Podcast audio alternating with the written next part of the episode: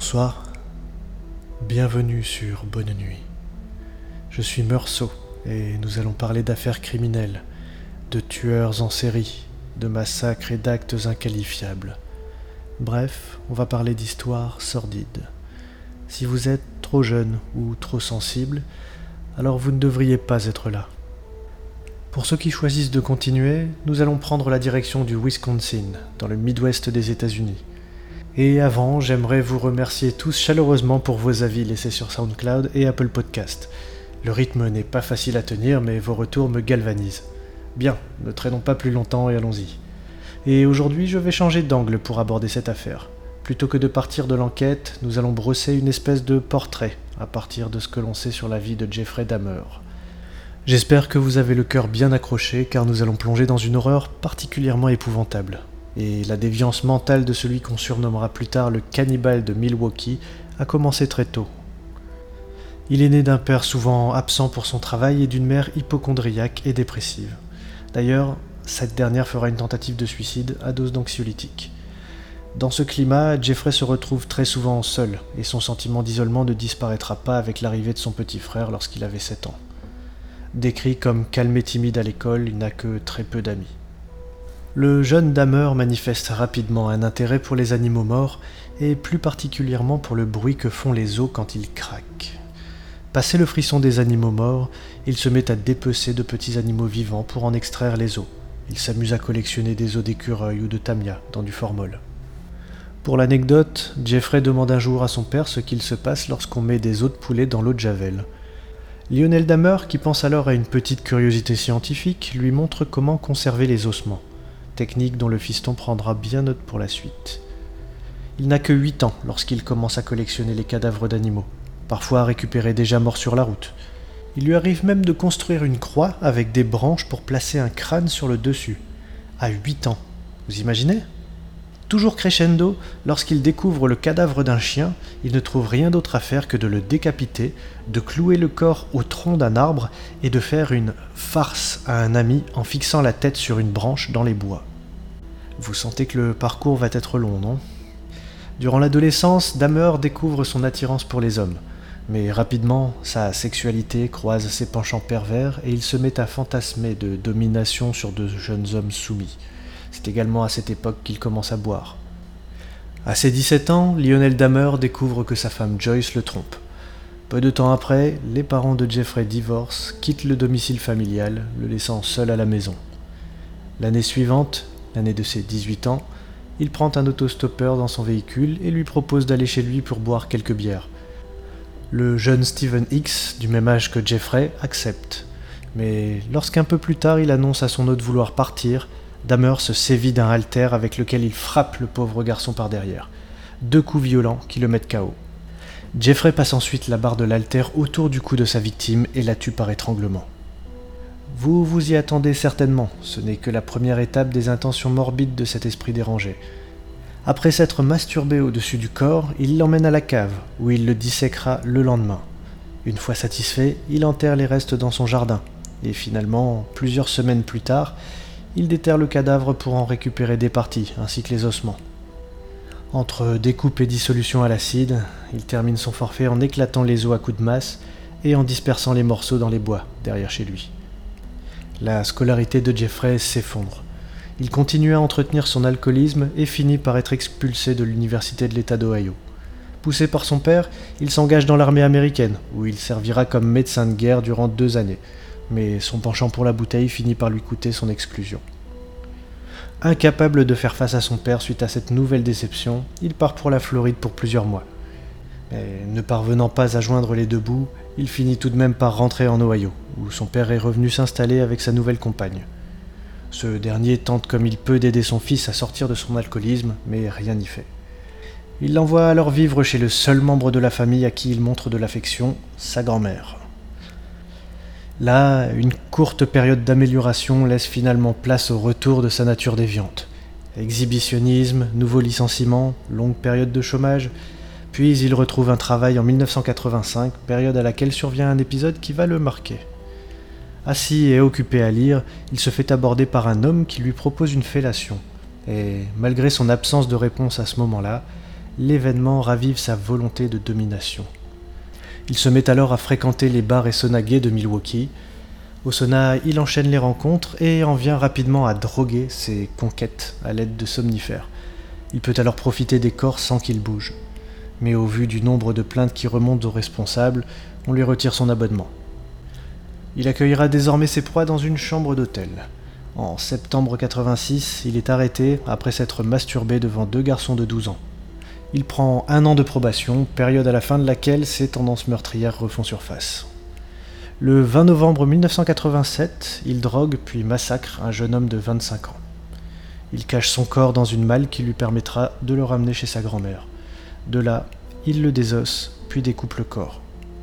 Deux semaines plus tard, il met la tête à bouillir dans l'espoir de conserver le crâne mais le mélange de détergent et d'eau de javel rend le trophée trop cassant, et Damer finit par s'en débarrasser. Deux mois plus tard, il piège un garçon de 14 ans qui subit un sort similaire. En mars 88, c'est au tour d'un jeune homme de 25 ans d'être drogué, étranglé à mort, puis souillé par ce malade. En janvier 89, il est arrêté alors qu'il fait subir des attouchements à un garçon de 13 ans qu'il a drogué. Deux mois plus tard, juste avant sa condamnation, il tue un jeune homme de 24 ans. Cette fois, son attirance particulière pour sa victime le motive même à conserver son crâne ainsi que les parties génitales dans du formol. Dans le cadre de son procès, il est soumis à plusieurs évaluations psychologiques, lors desquelles on lui diagnostique une forme d'aliénation sociale, une personnalité impulsive, un sentiment profond d'échec lié à son manque de réussite dans la vie et un trouble de la personnalité schizoïde.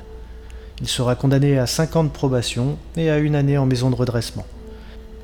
À sa sortie, il fait un bref retour chez sa grand-mère, avant de déménager dans un appartement plus proche de son travail. C'est là qu'il prendra un virage définitif dans la folie. À partir de mai 1990, il ajoute à ses pratiques macabres un goût pour la photographie des corps, avant et aussi pendant leur dépeçage. Et comme si tout cela n'était pas suffisamment ignoble, il prend goût à la dégustation de chair humaine. Il conserve de nombreuses parties, et plusieurs fois les voisins se plaignent aux propriétaires des odeurs qui émanent de l'appartement 213. Mais Jeffrey Dahmer trouve toujours une excuse. Ses poissons exotiques sont morts, son frigo est tombé en panne. En 1991, il tient un rythme abominable d'un meurtre par semaine en moyenne. Le cas le plus marquant est celui d'un petit Laotien de 14 ans, nommé Konrak Sintasampon. Le meurtrier l'appâte chez lui en lui promettant de le payer contre des photos suggestives de lui. Le garçon accepte.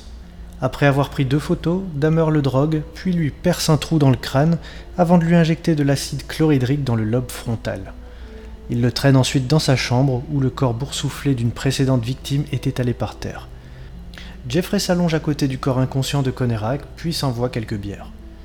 Enfin, il quitte l'appartement pour aller au bar. Le lendemain matin, aux aurores, Damer revient chez lui. Mais dans la rue, il aperçoit Conrack, assis nu sur le trottoir et entouré de trois femmes. Mais le bourreau ne se démonte pas. Il explique que le garçon est un ami à lui. Mais la police est déjà sur la route et les femmes font barrage. À l'arrivée des deux officiers, Damer leur explique le plus calmement du monde qu'il s'agit de son petit ami de 19 ans et qu'il se comporte souvent ainsi lorsqu'il a trop bu. Les officiers ne constatent pas de blessure, hormis une brûlure au genou. L'une des femmes a beau protester et pointer du doigt le sang au testicule et au rectum du petit Laotien, on leur demande simplement de, je cite, la fermer. Les agents escortent alors les deux hommes jusqu'à l'appartement de Damer. Pour prouver que lui et le garçon sont bien en couple, ils montrent aux officiers les clichés pris la veille.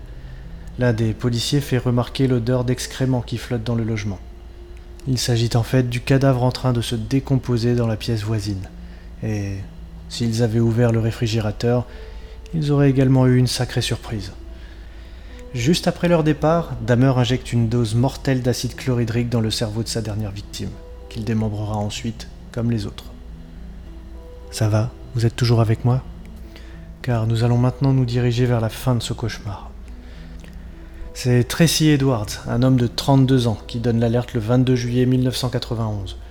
Une paire de menottes accrochées à l'un de ses poignets, il prévient la police qu'un malade a tenté de l'attacher. Il mène les agents jusqu'à l'appartement de Damer. Edwards indique que l'homme l'a également menacé avec un couteau. L'un des policiers trouve le dit couteau dans la chambre. Mais avant d'en sortir, un tiroir attire son attention. Dedans, des photographies de corps meurtris et démembrés. Pire, il réalise que tous ces clichés ont été pris dans l'appartement où il se trouve. Il revient dans le salon pour les montrer à son collègue. Damer tente alors de tenir tête aux deux agents qui le maîtrisent rapidement. Dans l'attente des renforts pour investiguer les lieux, l'un d'eux ouvre le frigo. Sur l'étage du haut trône la tête d'un homme. L'équipe chargée des fouilles ne sera pas au bout de ses peines, car seront retrouvées quatre têtes coupées, sept crânes, une corbeille de sang humain, de la chair, des organes ainsi que deux cœurs humains. Après tout cela, faut-il en dire plus? Bien sûr, Jeffrey Dahmer a écopé d'une peine à vie, enfin, de 16 peines à vie. Il est jugé pour 16 meurtres avec préméditation et on lui offre 941 ans aux frais. Lors de ses interrogatoires, il est très bavard et confie avec plaisir et détail toute l'horreur de ses crimes. On lui a dénombré un paquet de tares psychologiques, mais qui ne s'y attendait pas avec un tel niveau de perversion Ah, et tenez, petit détail édifiant, son film préféré était L'Exorciste 3. Allez, il est temps de souffler un peu. Je pense que vous comme moi, on en a besoin. Avant l'actualité criminelle du jour, je vous ai préparé un petit extrait musical qui va vous faire du bien. Il s'agit du groupe Flying Lobsters. Et pour ma part, un petit verre de cognac ne sera pas de trop. A tout de suite.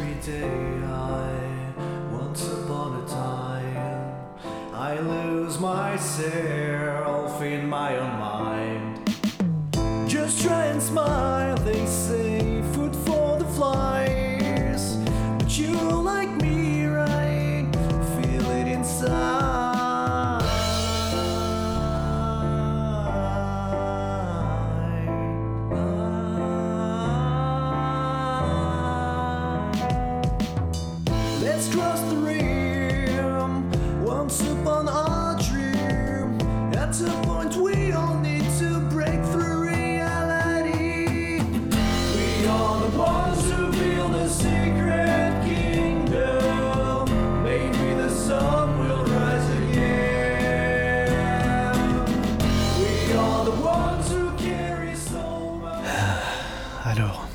apaisé Je l'espère en tout cas. Et maintenant, venons-en à l'actualité criminelle. Au singulier aujourd'hui, car il n'y en aura qu'une. Et croyez-moi, cela sera bien assez.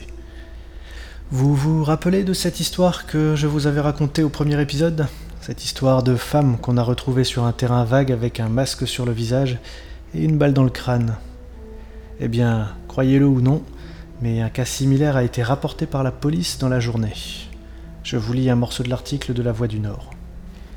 Marilène Bussinet avait 36 ans. Elle était professeure de français au lycée Simone Veil de Lambersart. Célibataire, elle était, d'après ses collègues, réservée mais très appréciée. C'est ce matin aux alentours de 6 heures que la police de Lambersart a découvert son corps dans un champ, derrière une rue résidentielle habituellement tranquille.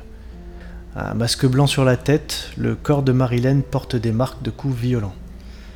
La cause de la mort viendrait d'une balle de pistolet tirée à bout portant dans la tête. Cet événement tragique n'est pas sans rappeler un cas similaire qui a eu lieu la semaine dernière à Bois-Grenier. C'est fou, non? Un masque blanc sur la tête, tué d'une balle dans la tête dans un espace ouvert? Je ne sais pas si vous pensez comme moi, mais ça ressemble bien à un mode opératoire, il n'y a pas de hasard. On a affaire à un tueur en série. L'article mentionne des recherches actives de la police, mais pour le moment, aucun témoin. A priori, même pas d'ADN ou d'empreinte digitale. Ah, ça a quelque chose d'excitant. Enfin, vous comprenez bien sûr. Bon, après ce petit frisson, il est temps de vous laisser. Enfin, jusqu'à demain. Dans tous les cas, j'espère que cette nouvelle affaire vous a plu. Ça n'a pas été la plus simple à écrire, mais la dimension psychologique de cette histoire est tout de même passionnante.